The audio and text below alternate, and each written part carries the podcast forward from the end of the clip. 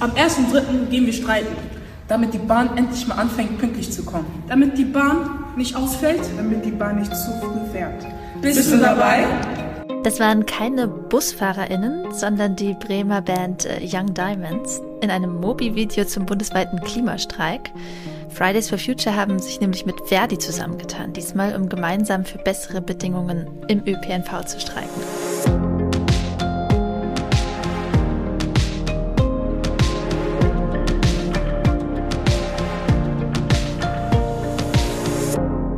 Hi und herzlich willkommen zum Klima-Update, dem Nachrichtenpodcast von Klimareporter und der Taz.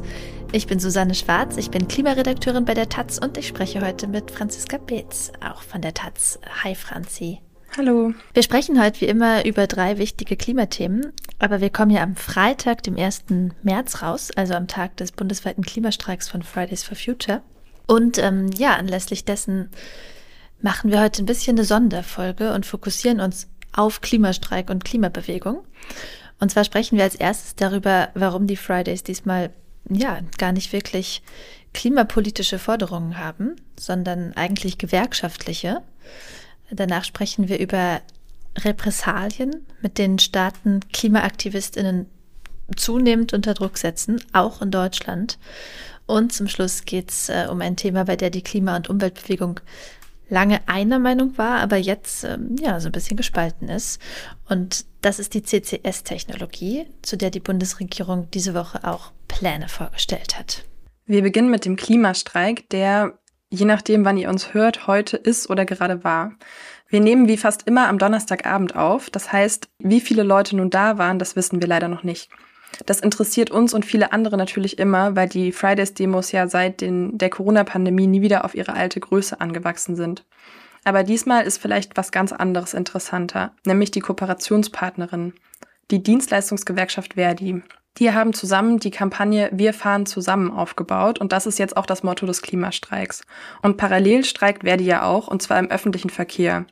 Ganz neu ist die Kooperation also nicht, aber dieses Ausmaß an Verflechtung oder Zusammenwachsen sozusagen, das finde ich schon bemerkenswert.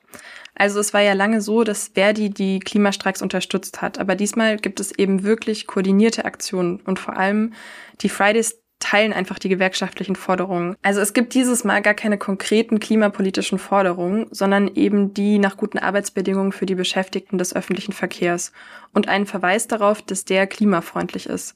Ich habe das Gefühl, das ist jetzt ein Schritt in die Richtung, dass das wirklich immer mehr eine Partnerschaft wird, die auch in beide Richtungen geht. Hm, also diese, ja, diese Verbindung von Klima und Verkehr und Sozialem, die wird halt total stark gemacht. Und äh, die liegt auch eigentlich auf der Hand. Also der Verkehrssektor ist äh, wie immer ein großes Sorgenkind der deutschen Klimabilanz. Die offiziellen Zahlen vom Umweltbundesamt für 2023, die sind noch nicht da, aber äh, was schon da ist, sind die in der Regel sehr guten Schätzungen vom Think Tank Agora Energiewende. Und die zeigen, schon wieder hat der Verkehr mehr CO2 verursacht als laut Klimaschutzgesetz erlaubt. Und das liegt natürlich ähm, vor allem an den vielen Autos beziehungsweise an dem vielen dadurch verfahrenen Benzin und Diesel. Und äh, ja, ich finde da eine Überlegung immer irgendwie eindrucksvoll, habe ich bestimmt hier auch schon mal so ähnlich erzählt, aber also wenn man sich das vergegenwärtigt, dass es in Deutschland 48,8 Millionen Pkw gibt und ungefähr äh, 84 Millionen Menschen, also das heißt, wenn alle gleichzeitig einsteigen würden, müsste niemand auf eine Rückbank. Und das heißt, es ist eine ja eigentlich eine offenkundige Überkapazität und Bus und Bahn sind natürlich viel klimafreundlicher. Ja, und dieser Bezug aufeinander, der findet sich auch in einer Mitteilung von den Fridays zum Klimastreik. Da sagt nämlich die Fridays-Sprecherin, die Ampelkoalition ist mit Versprechungen von sozialer Politik und konkreten Klimaschutzmaßnahmen angetreten. Übrig geblieben ist davon nichts. Stattdessen beobachten wir, wie der öffentliche Nahverkehr vor die Wand gefahren wird, BusfahrerInnen an ihren Jobs kaputt gehen und das Klimageld ausbleibt. Und eine Berliner Busfahrerin kommt auch zu Wort und die sagt, es geht hier nicht nur um Arbeitsbedingungen im Nahverkehr, es geht um so viel mehr. Es geht darum, ob wir die Klimakrise ernst nehmen und jetzt entschlossen handeln, ob wir es ermöglichen, dass alle Menschen gut und sicher unterwegs sein können und ob wir zulassen, dass Menschen wie ich an dem Job kaputt gehen. Ja, und übrigens gibt es auch noch mehr Unterstützung von ähm, vielleicht ja, vielleicht nicht unerwarteter Seite, aber zumindest von einer Gruppe, mit denen Fridays for Future nicht immer auf auf bestem Fuß steht, nämlich äh, von der letzten Generation. Die hat auch aktiv und öffentlich zur Teilnahme an dem Streik aufgerufen. Und da heißt es, äh, dieser Streik ist auch ein Klimastreik, denn in Zeiten, in denen die Klimakrise eskaliert und die Politik zwischen Arbeitsverweigerung und Ideenlosigkeit feststeckt, ist für uns klar, für eine zukunftsfähige Mobilität brauchen wir mehr Bus und Bahn und das kann nur gemeinsam mit den Beschäftigten gelingen. Ähm, ja, also spannende Allianzen äh, am Freitag dieser Woche. Und äh, damit kommen wir zu unserem zweiten Thema. Und zwar hat sich in den fünf Jahren, seit Fridays for Future zum ersten Mal auf die Straße gegangen ist, nicht nur die Klimabewegung sehr verändert, sondern auch der Umgang mit der Klimabewegung ähm, durch, durch Staaten und zwar weltweit. Ja, wir kennen das ja aus Deutschland. Da ist die Stimmung gegenüber der letzten Generation ganz schön schnell gekippt. Die Behörden sind sehr dahinterher, die Aktivistinnen auch strafrechtlich zu verfolgen, die beispielsweise bei Blockaden festgenommen werden. Und auch das Strafmaß wird immer weiter ausgeschöpft, wenn es jetzt zum Beispiel um Geld oder Haftstrafen geht. Wenn man alle diese Strafen zusammenrechnet, wurden insgesamt rund eine Million Euro an Geldstrafen gegen die letzte Generation verhängt. Dazu kommen mehrere hundert Tage Gefängnis und es gibt bundesweit um die 5000 Gerichtsverfahren gegen die Menschen von der letzten Generation. Und es wird ja auch gegen die Gruppe als Ganzes ermittelt, und zwar wegen des Verdachts der Bildung einer kriminellen Vereinigung. Die Ermittlungen wurden letztes Jahr durch die Staatsanwaltschaften in München und Neuruppin eingeleitet. Und das ist tatsächlich das schwerste strafrechtliche Instrument, das die Bundesrepublik jemals gegen KlimaschützerInnen eingesetzt hat. Das haben zum Beispiel auch Amnesty International und die Organisation Green Legal Impact kritisiert, die sagen, dass die demokratische Teilhabe und die Grundrechte in Deutschland immer weiter beschnitten werden. Aber nicht nur in Deutschland werden die Spielräume für Aktivistinnen kleiner, denn die Repressionen gegen Klimaaktivistinnen nehmen weltweit zu. Das sagt auch Line Niedecken von der Organisation Climate Action Defenders. Diese Organisation unterstützt nämlich auf der ganzen Welt Klimaaktivistinnen, die von staatlichen Repressionen betroffen sind. Und Niedecken sagt, dass die Situation in Uganda, Pakistan, Indien und Kolumbien besonders schlimm ist. Hm. Ja, als wir das von Expertinnen gehört haben, haben wir mal unsere Korrespondentinnen gefragt, also bei der Taz, ob es äh, in ihren Ländern Beispiele für diese Diagnose gibt, also dass es ähm, ja zunehmend Repressalien gibt oder Einschränkungen äh, gegenüber Klimaaktivistinnen. Und da gab es auch echt einige Rückmeldungen. Also zum Beispiel aus den USA. Äh, da hat das International Center Not for Profit Law dokumentiert, dass es seit äh, 2017 immer mehr Gesetze gibt, die Umweltaktivistinnen davon abhalten sollen, in der Nähe von Infrastrukturprojekten zu protestieren. Also zum Beispiel bei Öl- und Gaspipelines. Äh, Im Bundesstaat Oklahoma kann man zum Beispiel zu einer Strafe von bis zu 100.000 US-Dollar und zu zehn Jahren Haft verurteilt werden, wenn man gegen den Bau einer Pipeline protestiert. Und äh, ja, diese Entwicklung, die macht äh, den Protest für Aktivistinnen natürlich extrem riskant. Also weil ja, so eine hohe Strafe, das verändert ja dein Leben, wenn du die bekommst. Ja, voll. Ja, und so ähnlich ist das eben auch in Italien. Da hat nämlich die rechte Regierung um Giorgia Meloni vor gerade mal drei Wochen ein Gesetz verabschiedet, das da auch das Dekret für Öko-Vandalen genannt wird. ein bisschen, bisschen witziger Name. Ähm, und ähm, ja, genau, in diesem, in diesem Dekret oder in diesem Gesetz sind eben Strafen von bis zu 60.000 Euro festgelegt. Das ist auch eine ganz schöne Menge.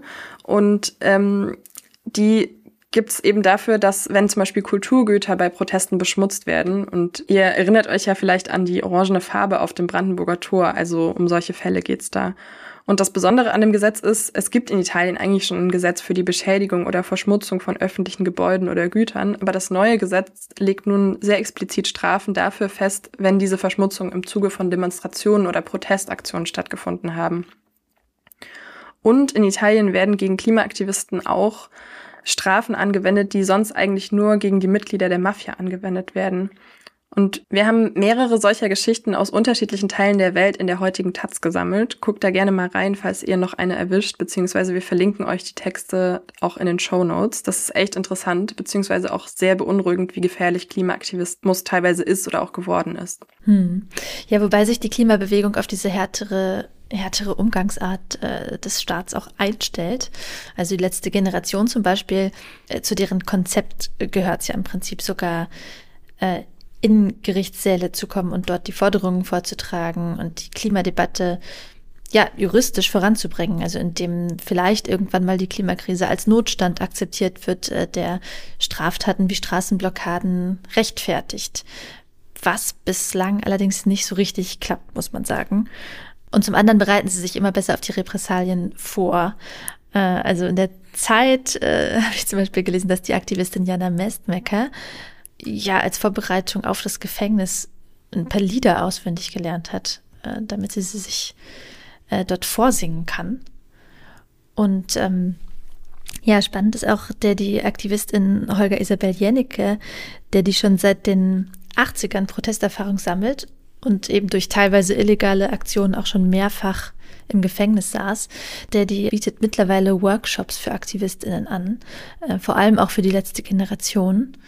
Äh, und da geht es darum, wie die Kommunikation im Gefängnis abläuft, äh, wie die Tagesabläufe sind und äh, welche Rechte die Gefangenen dort haben. Also eigentlich, ähm, ja, sozusagen Praxis, praxisnahe Tipps äh, für Aktivistinnen, die sie vielleicht bald brauchen. Ja, irgendwie schon heftig, dass man sich da so extra vorbereiten muss. Ne? Hm. Ja, ähm, zum Schluss kommen wir zu einem Thema, das wir eigentlich beinahe als eines anmoderieren könnten, das die Klimabewegung spaltet. Und im Prinzip ist das auch so.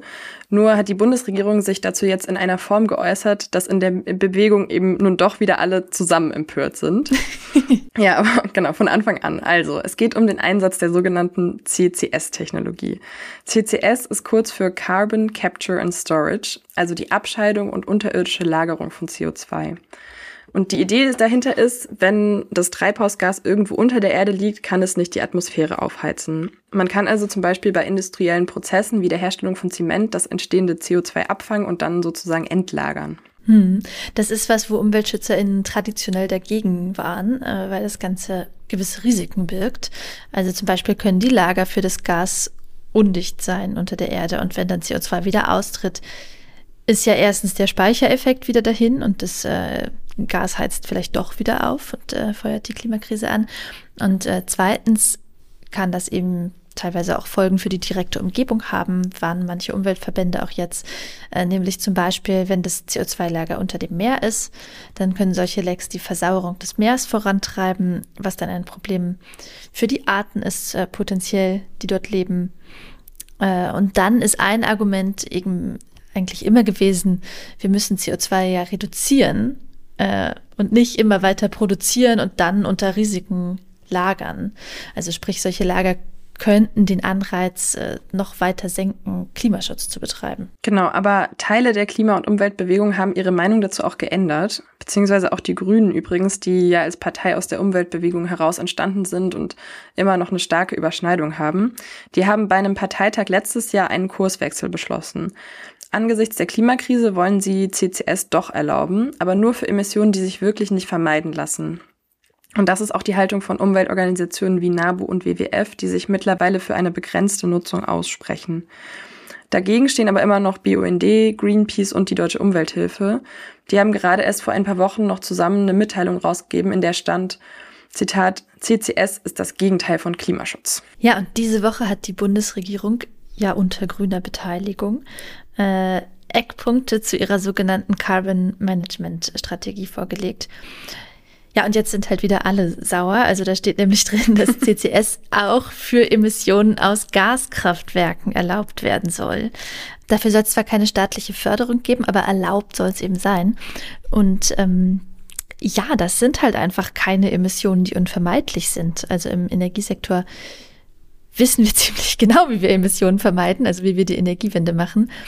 Ähm, und ja, kurz gesagt äh, oder vereinfacht gesagt, also vor allem auf erneuerbare Energien umsatteln, Speicher und Netze ausbauen, den Stromverbrauch daran anpassen, wann viel Strom produziert wird, den Energieverbrauch möglichst senken und dann für den allergrößten Notfall halt so Gaskraftwerke parat haben, die perspektivisch mit Ökostrom basiertem Wasserstoff laufen und natürlich möglichst wenig laufen. Ähm, ja, also das heißt, da fallen plangemäß eigentlich überhaupt gar keine Emissionen mehr an, wenn man das so macht. Und äh, dann braucht man auch kein CCS. Andersrum kann man argumentieren, wenn man da CCS erlaubt, ist das ein Anreiz, halt weiter auch auf fossiles Gas zu setzen. Genau, und vielleicht noch einmal kurz zur Erklärung, was im Gegensatz dazu denn als unvermeidliche Emission gilt. Mhm. Ähm, das ist zum Beispiel die Beherstellung von Zement. Und da geht es natürlich nicht nur um die Energie, die das Zementwerk nutzt, die kann man natürlich auch erneuerbar herstellen, sondern da geht es auch um die chemischen Reaktionen. Also wenn man Kalkstein zu Zementklinker umwandelt, dann entsteht einfach CO2 und da wissen wir bisher einfach nicht, wie wir das ändern können. Also klar, da lässt sich bestimmt auch noch massiv was reduzieren, indem man zum Beispiel einfach weniger Zement nutzt. Also wir müssen auch einfach auf andere Baustoffe wie zum Beispiel Holz setzen. Wir müssen alte Baustoffe recyceln und vor allem lieber Altbauten sanieren, als ständig neu zu bauen. Aber der Restzement, den wir eben doch noch brauchen, den können wir bisher nicht emissionsfrei produzieren. Sowas ist mit unvermeidlichen Emissionen gemeint. Also wenn es nicht an den Kosten oder am Willen scheitert, sondern wirklich am Wissen. Das natürlich nur unter dem Vorbehalt, dass sich das auch in den nächsten Jahrzehnten noch ändern kann. Ja, da muss man auch sagen, in Klimamodellen, also zum Beispiel vom Weltklimarat, die die 1,5 Grad Marke nicht nennenswert überschreiten oder wieder dahin zurückkommen, da wird CCS eingesetzt. Also das heißt, wir haben als Menschheit die Klimakrise schon so weit vorangetrieben, dass wir wohl nicht darum herumkommen, trotz äh, dieser Risiken. Und von daher kann man den Unmut vieler Leute, die sich da um die Natur sorgen, natürlich nachvollziehen. Also es ist nicht so, äh, dass es da überhaupt keine Risiken gibt bei CCS. Ähm, aber es ist eine Kosten-Nutzen-Abwägung und äh, die Risiken muss man natürlich managen. Einmal dadurch, dass man genau aufpasst, dass es keine Lecks gibt. Äh, und dann äh, geht es natürlich auch dadurch, dass das Ganze nicht für Emissionen genutzt wird, die man halt auch einfach vermeiden könnte. Es gibt ja auch nicht endlos Kapazitäten zum CO2-Entlagern. Die gute Nachricht, es besteht eine Chance, dass sich KraftwerksbetreiberInnen gar nicht so sehr für CCS interessieren. CCS ist nämlich mega teuer und das wissen die natürlich auch. Aber es kann natürlich sein, dass die Gasindustrie auf die theoretische Option von CCS in der Zukunft verweist, um sich am Leben zu erhalten. Dann hätte diese Entscheidung der Bundesregierung ziemlich klimaschädliche Folgen. Und aus diesem Grund ist die Reaktion der Klimabewegung auf die Eckpunkte zur Carbon Management Strategie nun auch doch wieder nicht allzu gespalten. Denn so wie das jetzt geplant ist, will das in dem Spektrum quasi niemand. Damit sind wir am Ende unserer Folge angekommen.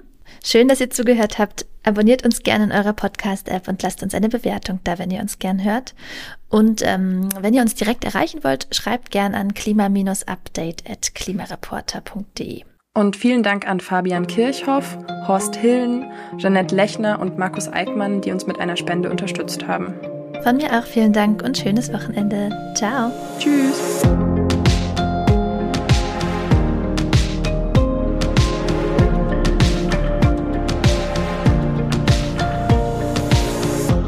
Das Klima-Update ist ein Projekt des Klimawissen e.V. in Kooperation mit der Taz und der Taz Panther Stiftung. Es wird im Wechsel moderiert von Verena Kern, Sandra Kirchner, Katharina Schipkowski und Susanne Schwarz. Unser Produzent ist Christian Eichler. Ihr könnt unsere Arbeit mit einer Spende unterstützen. Dazu besucht uns auf www.verein-klimawissen.de.